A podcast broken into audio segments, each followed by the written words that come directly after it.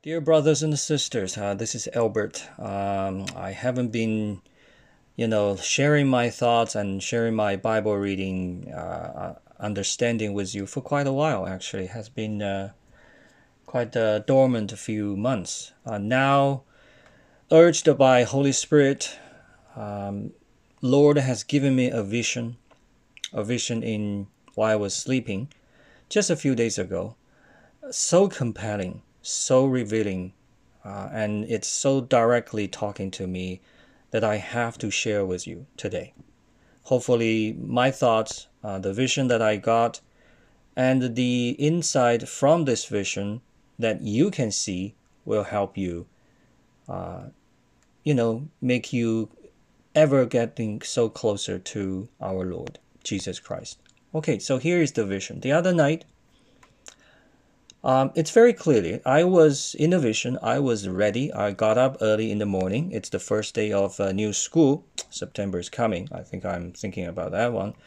So I was dressed up neatly and uh, ready for school. So I had to take the subway to go to U of T. Of course, you know that's where I'm going for my studying in uh, uh religious studies.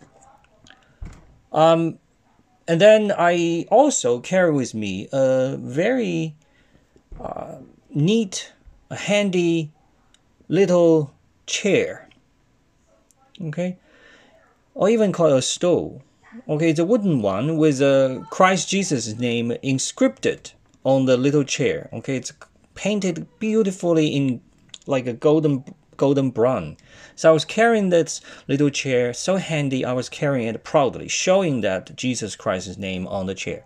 So I was walking to the subway station. When I got there, was waiting for the train to arrive, and boom, train got there, and then door opens. But there were so many people inside. It was so crowded. I was so worried because of COVID, you know.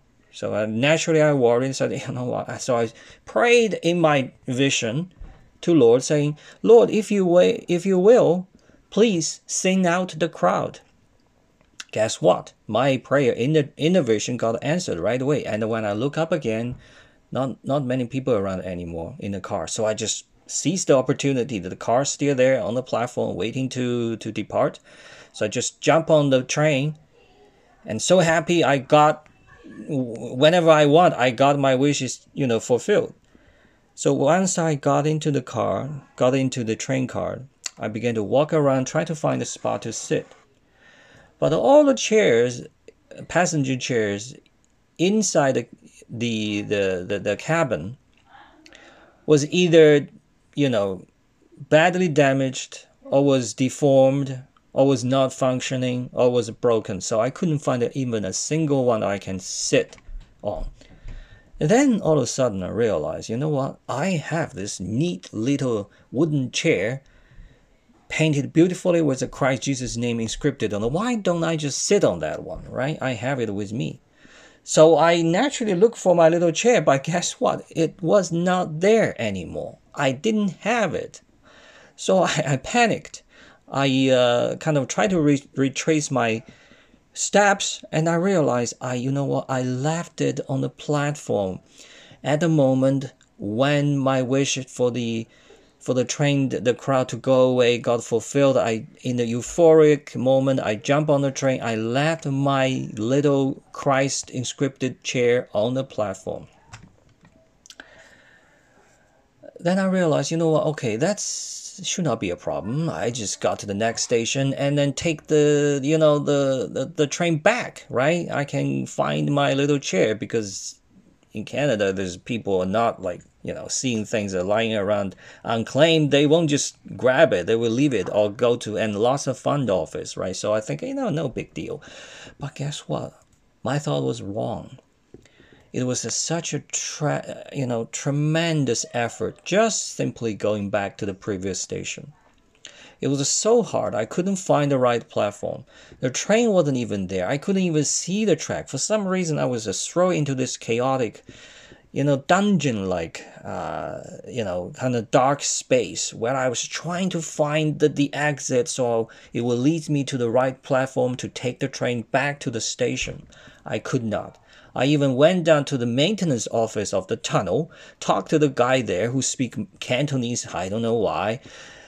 And they told me wrong place, okay? This is not the place you are supposed to be, okay? So, but he, they didn't tell me where to go to find the right spot.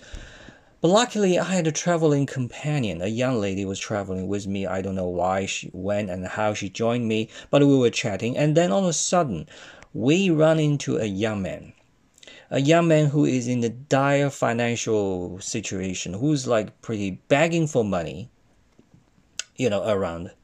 And who was talking to a man, asking him money, but was turned down by the man. And then he approached me but I was in a hurry to find my dear little chair, so I just ignored him and kept walking. But the young lady who was traveling with me stopped. She smiled at him and talked to him, and then gave him, you know, some help there, some financial help too. Uh, and then I begin to think about what I see here, and then I made another wish to Lord, saying, you know what, Lord, this is such a chaotic day. It's a first day. I'm gonna miss my class. It's so bad. Why don't you just rewind the clock, send me back to the very first moment when I woke up, ready to go on my day?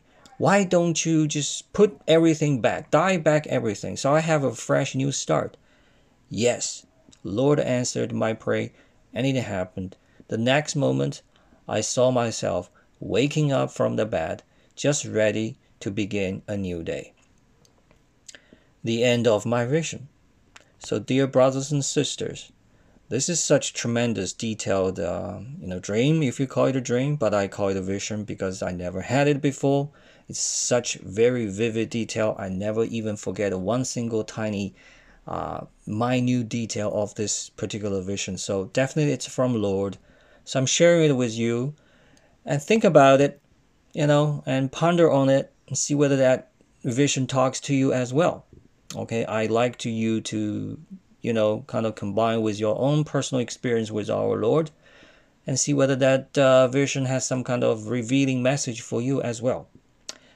Okay, great. I oh, of course I did my own reflection on this particular vision, I have given it a lot of thought. I have something to share with you, and I would like to do that next time when I, uh, you know, meet with you again uh, through this audio message. Okay, thank you for listening. Take care. Lord, thank you for guiding us, and we need you as always. In your precious name we pray. Amen.